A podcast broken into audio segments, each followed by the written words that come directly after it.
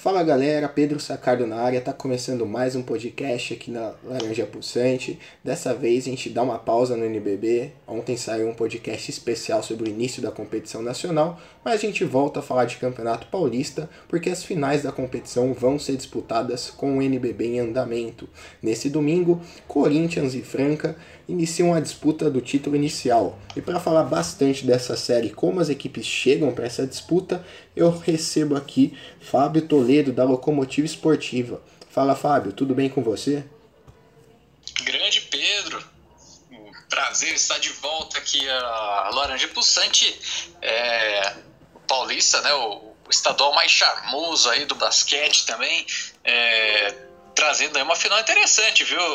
É claro que temos um favorito, mas eu acredito que pode ter jogo sim, viu? Bacana, realmente. É, e o interessante, Fábio, é, antes da gente falar propriamente do confronto, é lembrar como as equipes chegaram, né? Nesse início de temporada foi bastante extenso por conta do calendário, né?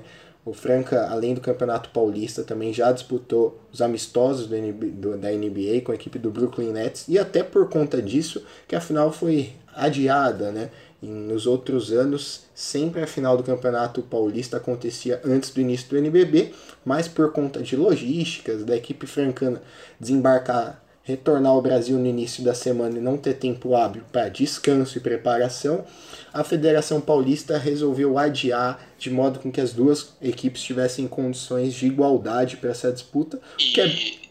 e teve também a Liga Sul-Americana, né, pro Corinthians. Isso, isso é bem legal porque em outros anos a gente viu ali um conflito, teve também casos de WO, né, no confronto com Bauru e Mogi das Cruzes. Dessa vez as federações foram mais maleáveis, houve um consenso para que, especialmente agora, né, nessa decisão, tudo se resolvesse dentro das quadras, o que é bem interessante.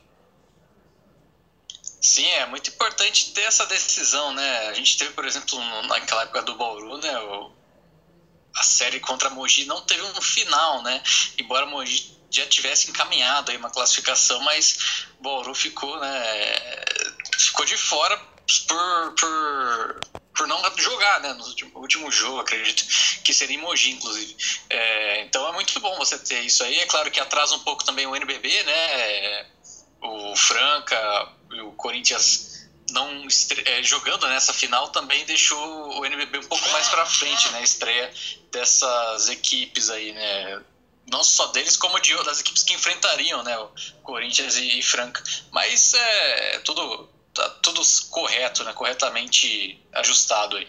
É, isso vai exigir lá na frente uma preocupação maior por conta do acúmulo de jogos, mas isso é um assunto é, para um segundo momento. Acho que nesse nesse momento da temporada, em meio à disputa de um campeonato paulista. A gente sabe do peso que tem, principalmente é, para a consolidação do projeto francano e para a reestruturação do projeto alvinegro. É sempre importante um título estadual para dar uma segurança maior na sequência da temporada. Sim, exatamente. Pensando eu até já comentei em alguns podcasts que qualquer título seria bem-vindo, né? Seria bem-vindo, né? É, um projeto precisa disso para manter, né? Para se manter e Franca tem um grande time, né? E vem do, do agora com essa defesa né, de, do título paulista, é muito importante que ela se mantenha, né? Como esse, com essa hegemonia, né? No, no, no basquete. O César né, gosta muito né, dessa ideia de, de, ser hegemônico e acredito que cobra um pouco, né, pensando também em conquistar esse título do Campeonato Paulista. O Corinthians, sim, também, né? A, o, NBB e a Liga Sul-Americana estão. Existe essa possibilidade do Corinthians brigar. Mas o Paulista, você já tá na final, né, cara? Você, você tem um título, acredito que, é claro que ganhou a Liga Ouro, mas eu vejo que é o campeonato é, que seria mais, tipo, maior pompa, assim, pra equipe, né, nesse projeto de, de reinício aí do basquete adulto do, do Corinthians. Então, é, para as duas equipes, né, tem essa, esse, esse caráter, né, especial. Sim. Bom, a gente falou bastante da importância né, para as duas equipes desse título e a gente não falou como que elas chegam ainda, né? Teve um hiato ali de praticamente uma semana e meia entre a classificação do Corinthians é, e esse primeiro jogo da final que acontece no domingo, então é bom relembrar como as equipes chegaram para essa decisão. É, vale lembrar que por conta do regulamento do Campeonato Paulista é, e por estarem, é, forem alocadas em grupos diferentes na primeira fase, os times ainda não se enfrentaram nessa temporada. Isso compromete um pouco qualquer tipo de análise, fica muito em cima de teorias.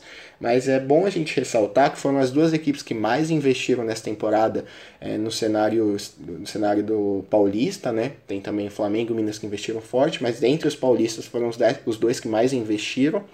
E eles fizeram uma primeira fase muito sólida, é, confirmaram a primeira colocação de seus respectivos grupos com certa facilidade.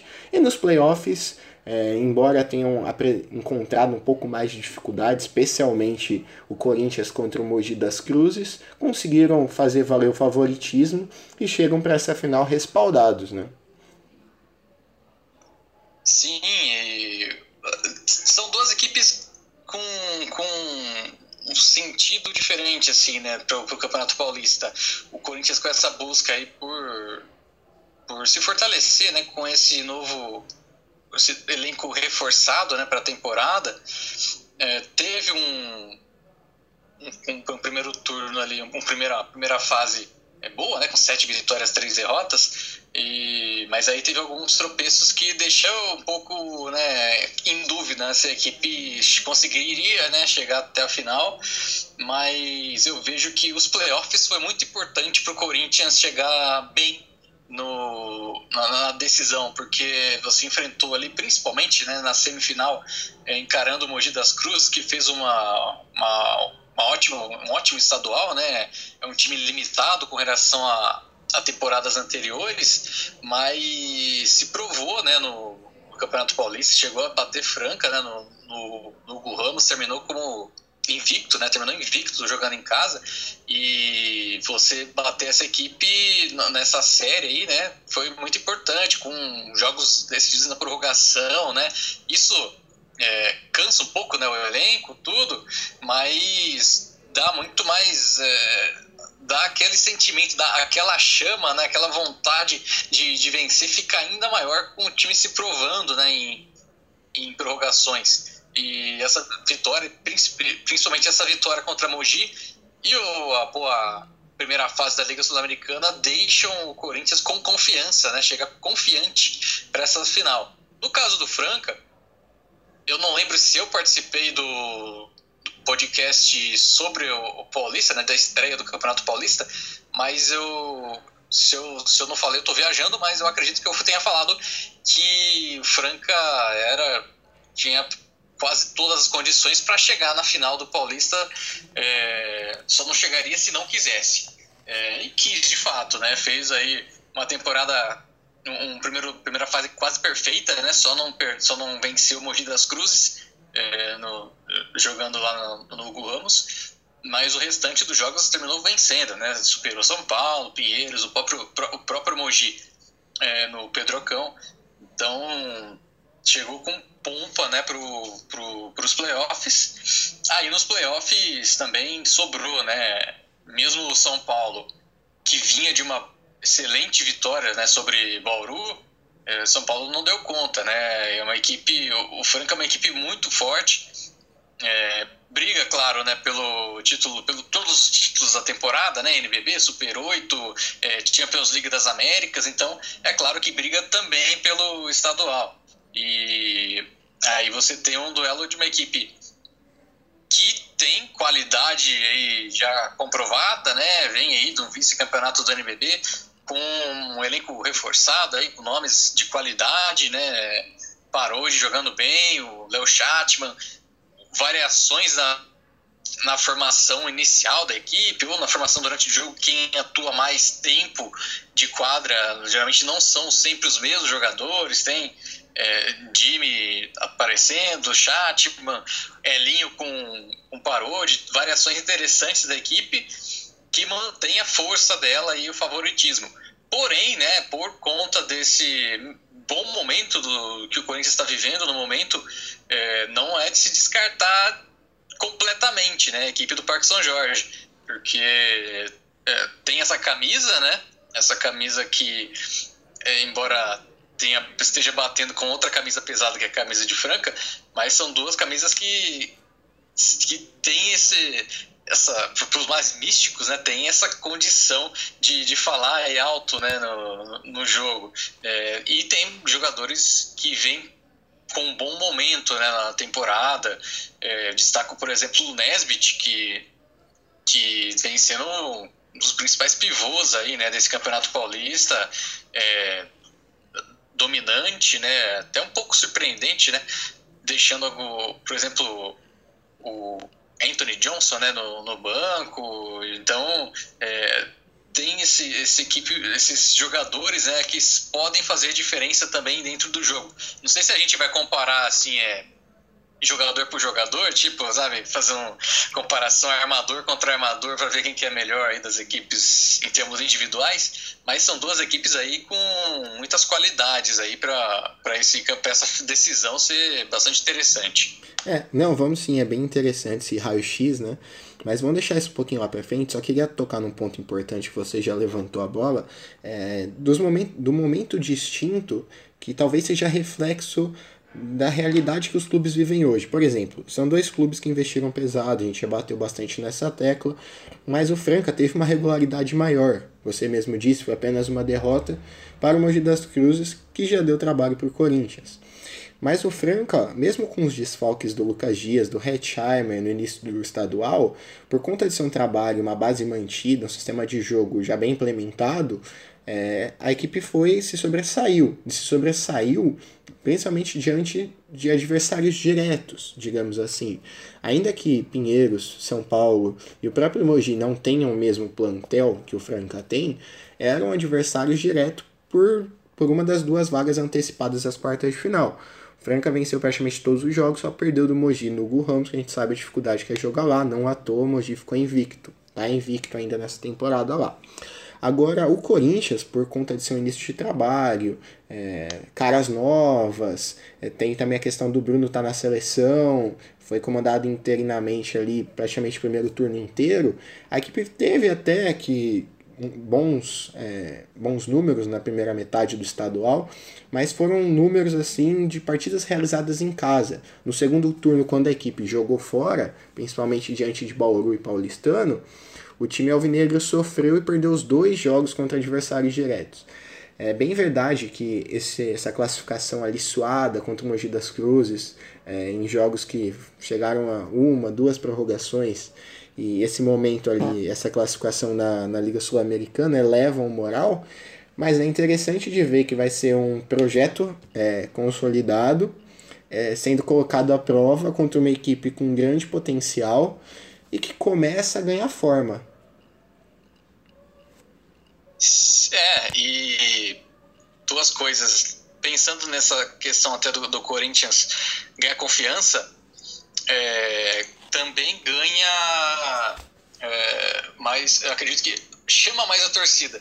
Né? Essas vitórias heróicas, assim, né? Chamam a torcida, principalmente a torcida do Corinthians, é que é fiel, né? Uma torcida que vai, acompanha né? a equipe, torce pra caramba e sendo uma final ainda mais, né? Então vai ser interessante ver é, a torcida corintiana, tanto né, no Vladimir Marques como no Pedrocão, né? Isso é certeza que vai ter também lá, lá em Franca, né? A torcida corintiana. Outra coisa é que, fazer um adendo aqui, né? O, o Franca perdeu para o Mogi na, na primeira fase, mas os playoffs perdeu um jogo para São José dos Campos, é, no Lineu de Moura também, um, antes que os torcedores joseenses batam na gente via internet, é, o São José venceu a equipe francana também. Sim, foram as duas derrotas né, da equipe. O, o, o Franca também ficou muito próximo de ter de perder o segundo jogo para o São Paulo e ali ter toda a logística prejudicada por conta da participação na pré-temporada NBA, mas conseguiu também uma vitória no estilo do Corinthians, sofrida, de virada, é, bem emblemática também, né? quando tudo parecia perdido, um primeiro tempo muito abaixo da equipe. É, acho que um dos jogos mais que a equipe ficou mais devendo na, nos últimos dois anos, que eu me recordo. São Paulo abriu uma grande vantagem, mas não soube tirar proveito. E o Corinthians, por ter uma experiência maior, e também por conta desse peso da torcida, não que São Paulo não tenha, mas o Corinthians já está ambientado, né? É a sua segunda temporada no NBB, pode ter uma um apoio maior. Ele sabe que o Corinthians tem tradição no basquete e já está ambientado essa realidade. E por se tratar de final, claro, é, isso mexe com o torcedor, é um momento diferente, é, o apelo é ainda maior. Então pode ser sim um ponto também para nivelar essas duas equipes, tirando um pouquinho do favoritismo francando. Você também vê dessa maneira? Você acha que a torcida corintiana tem um papel fundamental, até porque o primeiro jogo é em casa, né, no Vladimir Marques. E eu acredito, imagino eu que qualquer pretensão de título por parte do Corinthians passa por uma vitória nesse primeiro jogo, para jogar pressão do outro lado, né? Uhum. É, eu acredito que sim mesmo. E é claro que é, num histórico recente, sim, né? A torcida corintiana passou por certos momentos de, de lotar a casa, lotar o ginásio, mas não, não, não dá certo. Isso aconteceu na Liga Futsal não foi uma vez só, inclusive, né? O Corinthians na, na Liga Futsal lotava o, o, ginásio, ainda acho que nem, nem chamava Vladimir Marques ainda. E semifinal de Liga Futsal lotava, mas a equipe não vencia. Acho que foram dois ou três temporadas seguidas, assim. É, tem esse pequeno histórico aí negativo. Mas no basquete, é, é outra história, né? Vamos ver como é que vai ser, né? Agora, é, o Corinthians tem, né? É claro, o, o Corinthians ele entra então, precisamos ser claros aqui, né? O Corinthians ele entra como um franco-atirador, vamos falar assim, nesse, nessa final. Porque o Franca tem o melhor time. Não, não, não há dúvida sobre isso. Mas essa questão de, de torcida né, pode alimentar né, o Corinthians. O Corinthians, futebol, futsal, vôlei, basquete, é, se alimenta muito do seu torcedor, né? Isso é histórico, né? Então é de se esperar sim que tem essa ajuda, né? Essa gana. Até porque o, o Corinthians tem esses jogadores, tem jogadores que gostam disso, né? O Fuller é um deles, né? Acho que é o principal símbolo né? dessa desse cara que tem a torcida ali apoiando pra caramba, ele vai dar essa resposta para a torcida. Então é muito importante que o torcedor esteja de fato, né, do lado da equipe e o Franca também, né? Tem essa questão de, de torcida. O, o, você tem é, também histórico, né? Esse, a torcida de Franca no Pedrocão é, empurra a equipe, ajuda bastante. Tem, por outro lado, essa pressão, pequena pressão, tão, tá, não é tão pequena assim, viu? É, de ter essa vitória, esse título conquistado em casa, né? Uma coisa que a equipe não teve temporada passada que teve, teve o Campeonato Paulista e a Liga Sul-Americana não foram conquistados em Franca, né? Pior que isso, dois títulos foram perdidos em Franca, né? Super 8 e o NBB. Então tem essa meio que necessidade do torcedor comemorar em casa, né? É uma coisa que precisa para Franca e até para o torcedor se sentir, né, melhor assim, é, com, com um fantasma sendo retirado né, do, do Pedrocão. É, a gente sabe que o torcedor francano aí passou épocas é, de vacas magras, a equipe praticamente uma década apenas como coadjuvante, o torcedor carecia de um título para recuperar a confiança na equipe. E um título dentro de casa seria a cereja do bolo, né? Para estreitar sua relação, para extravasar mesmo. Isso não aconteceu na temporada passada. Foi uma temporada mágica para Franca, é, conquistou o Campeonato Paulista, a Liga Sul-Americana, é, bateu na trave no NBB e na, na Copa do Super 8, mas os dois jogos acabou perdendo dentro de casa. Foi uma frustração realmente. Então é interessante de ver como que as equipes vão se comportar com esse apoio a favor, mas como ele pode se transformar numa pressão é, quando você atua dentro de casa e o resultado começa a escapar. Isso vale tanto para o Corinthians quanto para o Franca. São duas é, torcidas fanáticas que acompanham entendem bastante de, de basquete, mas que também cobram muito, né? Então, ainda mais uma final, nível de exigência beira o máximo. Sim, é bem isso mesmo. É, tem esse nível de exigência que é pedido, mas são as duas equipes que mostraram durante o campeonato, né? Que melhor mostraram durante o campeonato, do, do campeonato isso, né? É, o Corinthians, embora tenha perdido né, alguns confrontos diretos ali no, na primeira fase, mas se redimiu né, nos playoffs, chega bem né, para a final e o Franca nem se fala com, embora tenha sido tenha essas duas derrotas e também sofreu um pouco contra São José, né, quase foi, foi, foi estranho, foi estranho aquele, aquele primeiro tempo do jogo 3 contra São José, foi, foi estranho. São José abriu uma vantagem meio que pesada ali, mas a equipe conseguiu ainda dar essa volta por cima, né? mostrando que tem muita força é, o, o, Franca. Então, é, duas equipes que chegam com, com qualidade né? suficiente para brigar, para ter um, uma série interessante. É, e elas chegam credenciadas, né, a gente falou, essa campanha positiva, é, de serem com justiça os dois finalistas, por, por, conta do trabalho que vem sendo feito e dos jogadores que têm atuado super bem.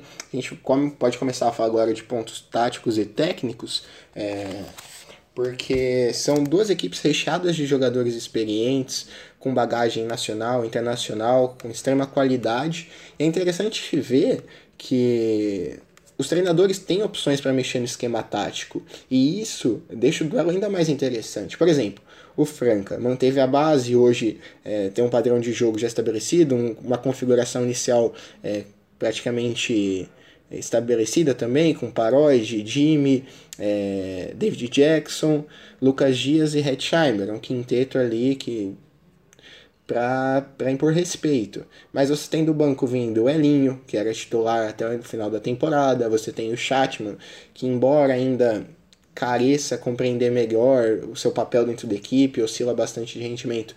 Tem um tiro interessante da linha dos três pontos, você tem o Cipollini que sempre que entra é, mantém o nível e às vezes até surpreende apresentando um basquete mais envolvente do Rafael, principalmente ali dentro do garrafão.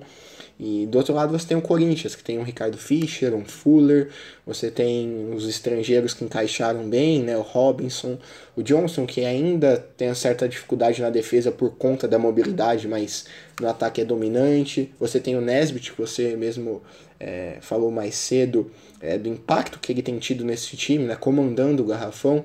Do banco você ainda tem um Arthur Pecos, que às vezes entra até melhor que o Fischer e, na minha opinião, está até merecendo essa titularidade nos últimos jogos. Você tem um Vesaro que ajuda muito bem no sistema defensivo. E ali Wesley Teichmann para rodar no garrafão, convenhamos, é sacanagem, né? Praticamente seriam titulares aí em quase todos os times. É, tem uma qualidade técnica ali ímpar. É, você olha no, no, no Franca, é, Parode, né? Você mencionou Parode, Elinho, Jimmy, Chatman, David Jackson, Hetzheimer, Lucas Dias, Cipollini. É muito mais que cinco, né? É, são oito titulares aí, né? Que poderiam ser titulares de qualquer outra equipe. E, então isso dá muita opção, né, para o Elinho Garcia mexer no, no time, né?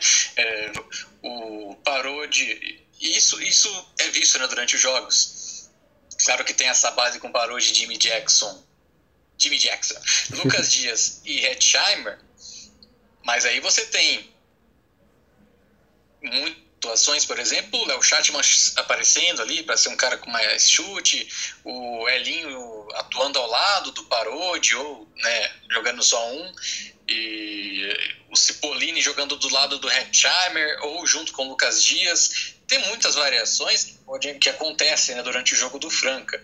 É, embora, é claro que o principal jogador ainda segue sendo o David Jackson.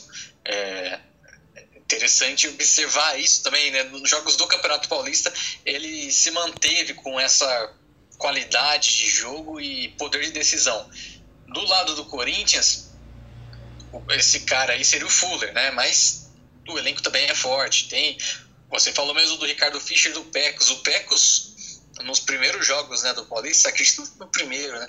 O Fischer estava ali logo no. estava iniciando né, o, o seu retorno nas quadras, depois da lesão no joelho. O Arthur Pecos já foi muito bem.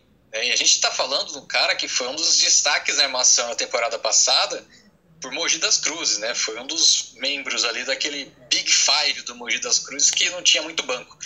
É, e, e, é um reserva de luxo, assim, é um cara muito importante na rotação do, do Corinthians. Além do Caio e do Tracy, tem o Humberto, né, que foi, foi até destaque na, na Liga Sul-Americana, né, no último jogo da Liga Sul-Americana, contra o Ferro, né? Contra o Ferro Caril. E, e, é um cara que também tem essa condição aí, qualidade é, para ser titular em muitas equipes né, do, do, do, basquete nacional. O Vezaro veio muito bem do, do Joinville, até não está tendo tanto espaço assim no Corinthians, mas pode pode ser importante né, na equipe. Tem até mesmo o Daniel Von Heiden, é, de destaque né, nas categorias de base. É um cara que pode render alguma coisa também. Claro que numa, numa final vai ser difícil você ver o Daniel Von Heiden, né, mas vamos ver no decorrer da temporada. É um cara interessante também. É, nos pivôs aí, o Wesley, Teichmann e o Nesbitt são os principais, né? principalmente o Nesbitt que eu já citei. Mas é muito interessante o jogo do Wesley com o Nesbitt, que os dois podem chutar de fora também, então tem essa possibilidade. Pô, a gente pode, a gente pode ter, a gente vai ter, certeza, é certo que vai ter uma formação parecida com essa, de cinco abertos, né, tanto para o Corinthians quanto para o Franca. É, é certeza do Franca, né? Tanto o como o Cipollini abrem, né? E no caso do, do Corinthians, o Nesbitt é um cara que, que tem essa, esse chute também de fora, né? O, Johnson e o Teichmann nem tanto, né? Mas o Nesbitt é esse cara. Então, são várias opções, né? O, Elinho Garcia e o Bruno Saviani têm boas opções aí em mãos. É, vamos ver o que cada um né, vai definir para essa série.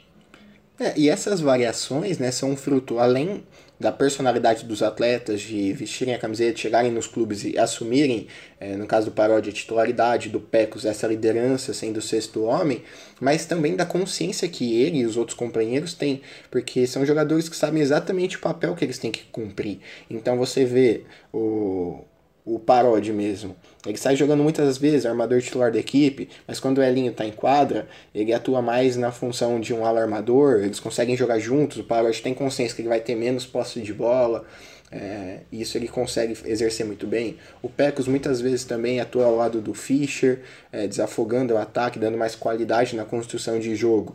E então, realmente, além de ter cinco abertos, que isso a gente vai ver com muita frequência, com é, pivôs que conseguem espaçar a quadra e chutar, de um lado Spolini, Hetzheimer, do outro também o Wesley, como você falou, o Nesbitt, são jogadores que, é, do ponto de vista físico, têm perfil de jogadores é, cincões, assim, tradicionais, mas que tem qualidade para espaçar a quadra, meter uma bola de três, é, ou então abrir espaço para a infiltração dos armadores, e resta saber como os técnicos vão é, mexer nessas peças. Porque eu acho que esse jogo, claro que tem toda a questão é, do desempenho dos jogadores na noite e tudo mais, mas eu acredito que o papel dos técnicos, por conta dessas várias opções que ele tem é, no, no plantel, vai ser fundamental para definir o campeão. Quem sabe utilizar melhor cada peça no momento que essa peça se mostra mais eficiente, é, vai dar um salto de qualidade, vai ter um, um desempenho melhor dentro de quadra. Sem dúvida, sem dúvida mesmo.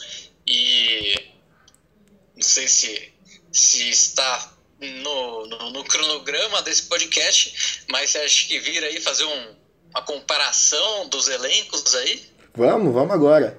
É bem, bem interessante isso aí, cara. Não, e, e até para afirmar o que a gente tá falando, porque a gente tá falando aqui de 8, 10 jogadores de cada time com condições de desequilibrar. Então é hora da gente ver quais deles se sobressaem perante o oponente, porque muitas vezes esse confronto vai acontecer dentro de quadra.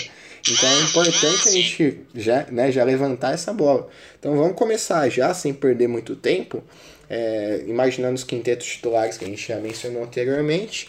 Na armação, Parodi e Ricardo Fischer. Com quem você fica? É, no basquete, no basquete eu escolho o Parodi, viu? Gostei da temporada dele, substituindo o Fischer, inclusive, né? Embora a temporada do Fischer passada pré-lesão estava sendo muito boa, mas o que fica, né, o final, né? O Parodi foi foi de, de destaque né, na, na, temporada, então eu fico com o Parodi. É, eu vou acompanhar e também. E tá jogando atualmente também.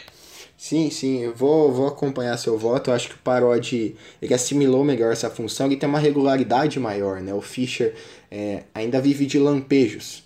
Ele é muito bom jogador, dá um toque de qualidade na armação do Corinthians, mas às vezes ele acaba se perdendo, muita reclamação com a arbitragem também, então eu acompanho seu voto, vou ficar com o paródio. Por enquanto, o Franca vai ganhando de 1 a 0 é, De ala armador, é, de um lado a gente tem Fuller e do outro o Jimmy. E aí? É...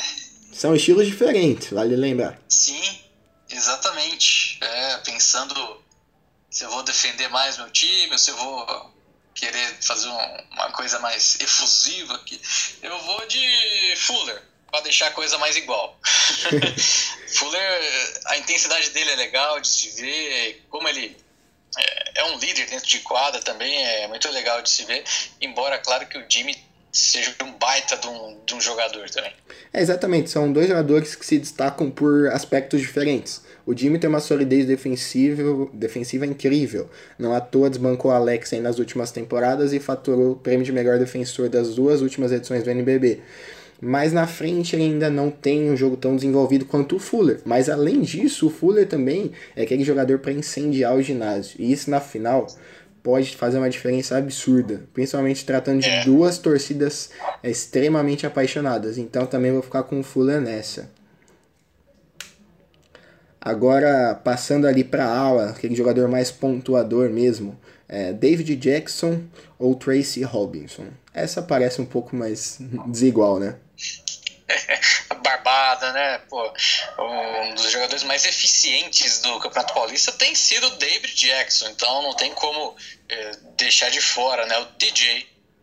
É, aí é chovendo molhado, né? O DJ tem um repertório absurdo também, não tem como com todo respeito ao Tracy Robson, mas não, não tem comparação. Agora, iniciando ali a comparação entre os homens de garrafão, de um lado Nesbit, do outro Lucas Dias. Nesbit e Lucas Dias, é... eu vou ficar com o Nesbit, mas é, por mais por mais, é, mais por seu trabalho defensivo ali, que, que tem sido muito bom, é muito importante para a equipe do Corinthians, é, porque o Lucas Dias também tem bons desempenhos ofensivos né, nessa, nesse Campeonato Paulista, mas o Nesbit tem se destacado bastante, então eu vou ficar com o Nesbit. É, e o Nesbit, além disso, né, já, já confirmando aqui também meu voto nele, ele tem uma intensidade maior que o Lucas Dias. O Lucas Dias é uma das grandes promessas do basquete brasileiro, mas às vezes ele acaba se desconectando da partida muito fácil. É, então, isso numa final a gente viu contra o Flamengo, por exemplo, no último NBB, o Lucas Dias é, simplesmente não, não respondeu. O Olivinha deitou e rolou para cima dele, e esse foi o ponto de desequilíbrio no confronto. E o Nesbitt tem essa intensidade maior, né? E isso também aconteceu na própria final, né? O Nesbitt na época estava no Flamengo, também levou vantagem no Lucas Dias. Eu acho que o Nesbitt, apesar dele ter menos técnica e menos recurso ofensivo, ele tem uma solidez defensiva maior e uma intensidade, uma regularidade maior que o Lucas. Sim. Bom, por fim, o Cincão, se é que podemos dizer assim, né? São duas equipes que têm essa leveza no homem de garrafão principalmente do lado do Franca, né? Se tratando de configurações iniciais, porque a gente vai colocar agora frente a frente Hetzheimer contra Johnson. O que, que você tem a dizer desse Rapaz, duelo? É leve, né? duelo de pesos pesados, Mas... embora o Hetzheimer tenha essa mobilidade maior, né? Eu não digo mobilidade maior, mas mão certeira da, da linha de, de dos três. É, eu escolho o Hetzheimer por ser, por ter, ter melhorado, né, com relação à temporada passada, né, temporada de lesões. Nesse Paulista, é, embora teve o, o, começo não, ele não esteve com a equipe, né, por conta de estar com a seleção, mas já voltando aí, já trabalhando com a equipe, teve já bons momentos e é um nome muito importante para a equipe pensando né, nessa final. O Johnson é um nome importante, mas ainda não rendeu. É um cara que ainda precisa é, ser esse pivô dominante que o corpo dele mostra que ele tem que ser. É, gostou dessa, hein? É, eu, eu espero que nessa temporada ainda o Johnson mostre isso. Mas ainda não, não, não se provou. É, são dois jogadores que precisam muito da posse de bola em mãos, né? Não são atletas que costumam realizar bloqueios é, para os laterais, para os próprios armadores, mas que com a bola em mãos tem um volume ofensivo muito grande. A diferença, né? a gente já comentou isso mais cedo, é que o Hetzheimer tem essa possibilidade realmente de espaçar a quadra, ele não é tão móvel assim quanto outros pivôs, mas ele apresenta uma. Um, ele domina a área pintada e apresenta um bom aproveitamento na linha dos três pontos, né? A gente viu contra o Brooklyn Nets, ele acertou 8 de 10, sendo que as oito primeiras foram certeiras. Depois a mão cansou, né? E acabou errando as últimas duas. Então a gente está falando aqui de um jogador com uma carreira é, mágica, né? consolidada na Espanha, é, frequentemente convocado para a seleção brasileira. Então tem, isso comprova esse arsenal ofensivo dele. O Johnson realmente domina no garrafão, é, é difícil você trombar com um atleta é, de um vigor físico tão grande quanto o dele, mas ele tem uma certa lentidão na tomada de decisão, é, não consegue é, espaçar a quadra, não tem arremessos é, seguros, nem de média, muito menos de longa distância. Então fica difícil comparar. Aí o Rafael Hetzheimer leva melhor. Então, Fábio, contabilizando aqui, esse é, nessa primeira unidade, Franca 3 a 2 Isso comprova talvez um trabalho mais, mais qualificado da equipe entre os titulares. Mas por outro lado, a gente vai ver daqui em diante é a questão de banco de reservas, porque em uma série tão equilibrada isso pode ser o ponto de diferença, né? Exatamente, né? E, e é uma diferença pequena até, né? De, é, a gente tá comparando Parodi com Fischer, dois dos melhores armadores, né? O, o Robinson, embora não chega no patamar do David Jackson, mas compõe bem a equipe, até porque o principal atacante da equipe do, do, do Corinthians é o Fuller. Então tem essas diferenças aí, mas de fato, né? Tá, tá provado aí, né? O, o Franca tem essa ligeira vantagem com esses três jogadores aí: Parodi, David Jackson e Hetzheimer, é isso? Isso. Bom, então vamos agora para o banco de reservas rapidinho, porque são mais opções, mas vamos se atentar ali nos cinco que mais são acionados. Na armação, de um lado, é, Elinho, que até pouco tempo atrás era titular dessa equipe do Franca, contra o Arthur Pecos, que fez uma boa temporada no Mogi, como você mesmo disse, e agora desembarca no Parque São Jorge. É complicado, viu? é, porque os dois, eles, eles podem, eles são importantes para até mesmo variação de, de, estilo de jogo das duas equipes. É, se, se você for ver, o Pecos pode jogar junto com o Fischer, assim como o Elin pode jogar com o Parodi. Então, é muito complicado. Eu vou com o desempenho do Paulista. O Pecos jogou melhor. É, então, eu vou, eu vou escolher o Pecos. É, tá fácil fazer esse, esse episódio hoje. A gente tá concordando em tudo mesmo. Participação especial. Verdade. Mas realmente, o Pecos ele tem, tem se destacado nesse início de temporada. É um jogador muito disciplinado, com bom controle de bola. Mas acima disso, com volume ofensivo. Acho que essa é a grande diferença dele pro Elinho. O Elinho faz o time jogar muito bem, mas não é aquele jogador pontuador que aparece para desafogar o ataque. Já o Pecos não. Ele tem essa condição de arremesso de média e longa distância que acaba quebrando alguns sistemas defensivos quando a dobra em cima dos homens de garrafão. Bom, na, na função de ala armador, a gente tem de um lado o Vesaro, que a gente comentou que não tem um grande volume de jogo, e do outro, no Franca, a gente pode dizer ali que, né, por conta das outras peças, é, que seria o Chatman, né? Ele não, propriamente não é um ala armador, mas como o Franca tem mais opções para ala e ala pivô, a gente pode remanejar o Chatman para essa função. Então, Fábio, entre Vesaro e Chatman, qual a sua opção? Pelo que jogaram no Paulista, né, o Vesaro não teve tanto espaço assim como até deveria ter. E, então ficou com o Chatman, que, embora precisa ainda né, encaixar um pouco mais nesse elenco, nesse trabalho da, da equipe de, de rotação tudo mais, já fez bons jogos, né? Fez partidas em que ele foi importante nas vitórias, né? Na vitória das equipe, da equipe. Então eu vou escolher o Chatman por, e também por ser um cara que, que dentro dessa, dessas escolhas aí, em certos momentos ele aparece como titular da equipe, né? Dessas variações que o, que o Elinho pode escolher, ele pode aparecer como titular. Coisa que o Vezar é difícil, né? Porque é, tirar o Fuller e o Tracy Robinson tá complicado, né? Até porque contra o Robinson tem um outro jogador além dele, né, que você vai falar aí na, na comparação. Mas é, então, então por isso, né, eu escolho o Léo Chatman.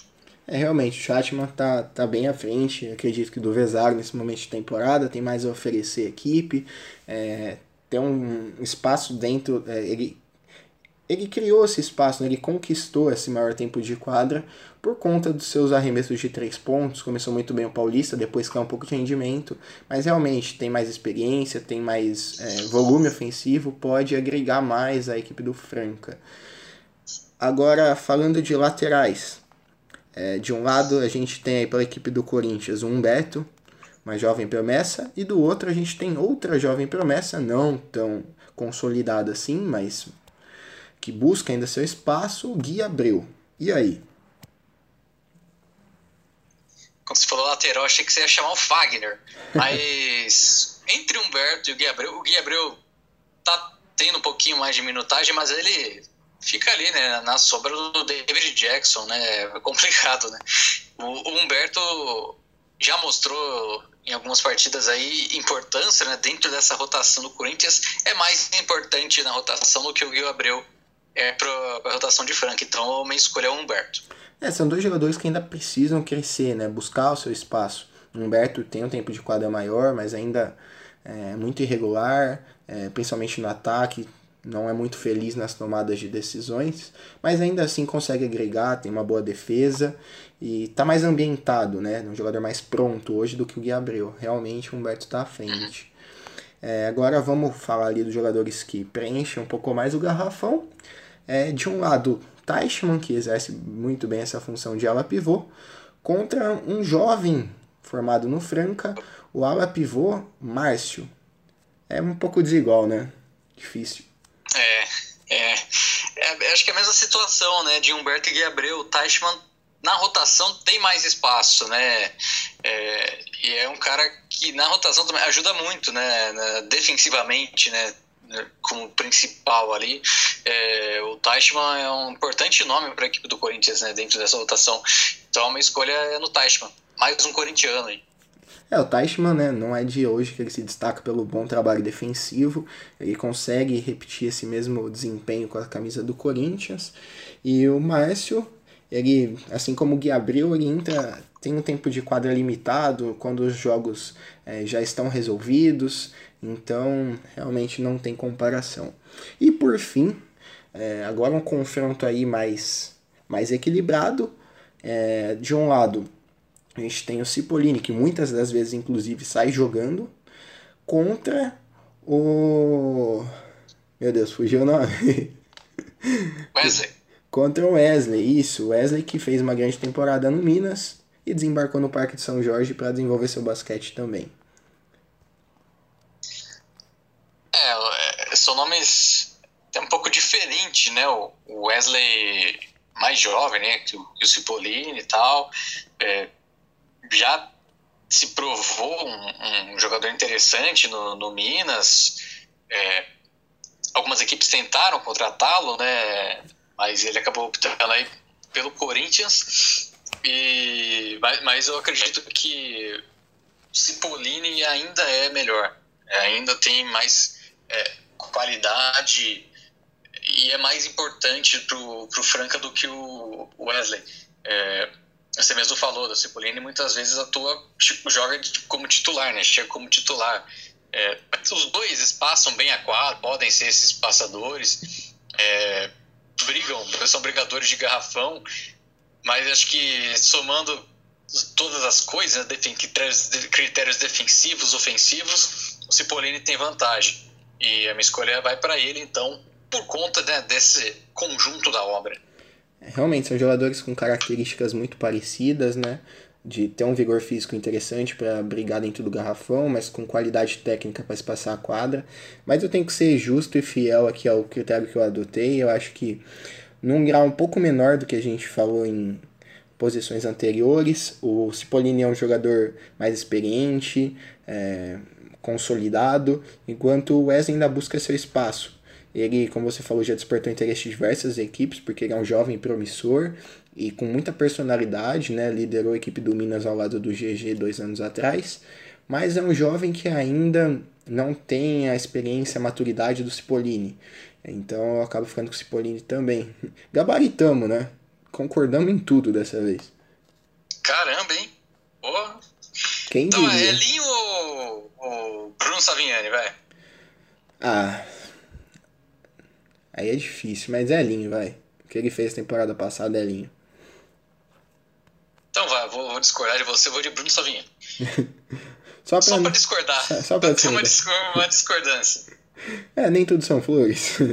mas. mas eu acho que. Qual foi o placar final aí? Dos titulares ficou 3 a 2 pro Franca e dos bancários ficou 3 a 2 pro Corinthians. Então, no saldo Rapaz. total, 5 a 5 E como a gente discordou nos técnicos, ficou 5 a 5 mesmo. É, vai ser jogão, ó. Tô falando pra você, vai ser interessante ver essa, essa série. Vai, vai ser bem interessante. E deu pra gente, né, comprovar aqui a teoria que a gente tinha levantado mais cedo. Que o quinteto titular do Franca tem mais qualidade, tem mais entrosamento, mas o Corinthians tem um grupo mais homogêneo. Então alguns jogadores que vêm do banco de reservas podem surpreender e modificar um pouco a história do confronto. É, exatamente. E você vê, por exemplo, a gente pôs a comparação, o, o Gui Abreu e o Márcio, dois jovens né, da equipe que ainda tem aí galgando algumas algumas tem algum tempo de quadra né no, na equipe de Franca a equipe do Corinthians já não tem tanto isso o Von Heiden que eu já citei é, não não tem tanto espaço Douglas Santos também não, não tem muito então tem uma equipe com o elenco né como um todo tem jogadores com mais experiência. Em termos de quantidade né, de jogadores experientes, o Corinthians tem mais. E acho que essa, esse é o diferencial aí para ter esse, esse equilíbrio né, dentro dessa comparação. É, o, o Franca tem esses jogadores, esse time titular né, muito importante, com esses pequenos principalmente esses dois jogadores que a gente que ganhou na, na comparação, né? O, o, dos reservas foi o Chatman, o Chatman e o Cipollini, o Cipollini né? O Elinho, o Elinho também, né? Um outro cara importante dessa rotação do, do Franca. Então, é, mas são deu para ver, né? São tem um equilíbrio, né? Que, que pode acontecer e eu acho que um fator determinante é, pode ser de fato as opções do técnico, né? Que a gente ficou aí em dúvida quem é que, quem é que levaria a, quem é que seria a nossa escolha. É, então vai ser, vai ser muito legal de ver essa, essa final. Eu não esperava tanto, confesso, mas vendo o desempenho do Corinthians na, na, no, no, durante o campeonato, né? Me, me deixou assim com, com esse ânimo aí para ver a decisão do, do estadual. É, embora falta um pouco de qualidade técnica ainda no início de temporada e tudo mais, mas vai ter um jogo, jogos emocionantes aí nessa decisão. Exatamente. Fábio, antes de encerrar aqui esse episódio, queria mais uma vez agradecer a sua participação e deixar o espaço aberto aqui para você divulgar seu trabalho também. Bola é sua dessa vez. É, valeu novamente pelo convite. Sempre bom falar de basquete. É, na Locomotiva Esportiva sempre você acompanha lá o conteúdo, locomotivaesportiva.com.br. Terminamos o conteúdo especial sobre o NBB, finalmente, canseira do caramba, mas ficou muito bom, né? Então, acho que isso foi muito legal e obrigado a todos também pelo retorno que nos deram, né? Inclusive, saiu, né? A gente está gravando aqui numa sexta-feira à noite, sextou, e, então a gente tem aí o nosso grande finale né, do, do especial, que é o guia do NBB 12, com mais informações de todas as equipes é, da temporada 2019-20 do NBB. Espero que vocês também curtam. É, estamos todos nas redes sociais, né? Twitter, Facebook, Instagram da Locomotiva, só colocar para pesquisar. E quem quiser me acompanhar também no Twitter, arroba Fábio. Toledo, né? Estou de volta depois de três longos anos aí, tirando teia de aranha do Twitter, para falar com todo mundo que estiver interessado. Abraço. É, galera, vale a pena dar uma conferida nesse, nesse guia que a Locomotiva produziu. Foi um podcast especial para cada clube, é, bem interessante para conhecer principalmente as equipes que não são do estado de São Paulo, do Rio de Janeiro, que não tem uma grande cobertura assim, né? Nessa por parte da, da mídia. Então é bem bacana, vale a pena, eu recomendo. O conteúdo ficou super bom. E aproveitando também o gancho aqui, né? Se você ainda não conferiu, a gente lançou na noite de ontem um podcast sobre o NBB também. Gravamos com o Lipe Souza. Tem tudo lá sobre questão de regulamento, sistema de disputa, novidades no, no, na queda das equipes, que não vai acontecer nessa temporada, cobertura total de todos os jogos, graças ao acordo selado com a Dazan e também apontamos os favoritos. Além disso, na matéria encontrada no site, você pode ver um vídeo com a apresentação de todas as equipes, com todos os quintetos titulares e reservas. Então, se você não acompanhou a movimentação do mercado e quer saber como chega cada equipe, só dá o play no podcast e também assistir esse vídeo de apresentação. Dessa vez eu vou ficando por aqui, eu espero que vocês tenham gostado. Fiquem ligados que logo menos voltamos com mais um episódio do nosso podcast. Valeu, galera, um forte abraço a todos. Tchau.